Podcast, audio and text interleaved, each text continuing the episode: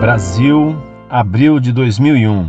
Sofri muito nas mãos dos protestantes com relação aos seus argumentos de batalha contra a Igreja Católica, mas quando entrei em contato com a resposta de Orlando Fedeli ao pastor Saúl da Lagoinha, descobri que não precisava mais ficar calado. Muito obrigado.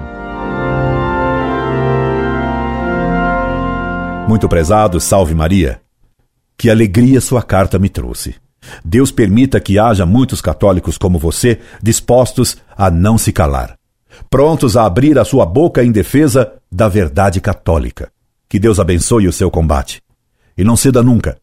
Deus vê o seu combate. E os anjos o apoiam. Escreva-me sempre. Contente por ter encontrado um irmão de combate, me subscrevo. Incorde Jesus Semper, Orlando Fedeli.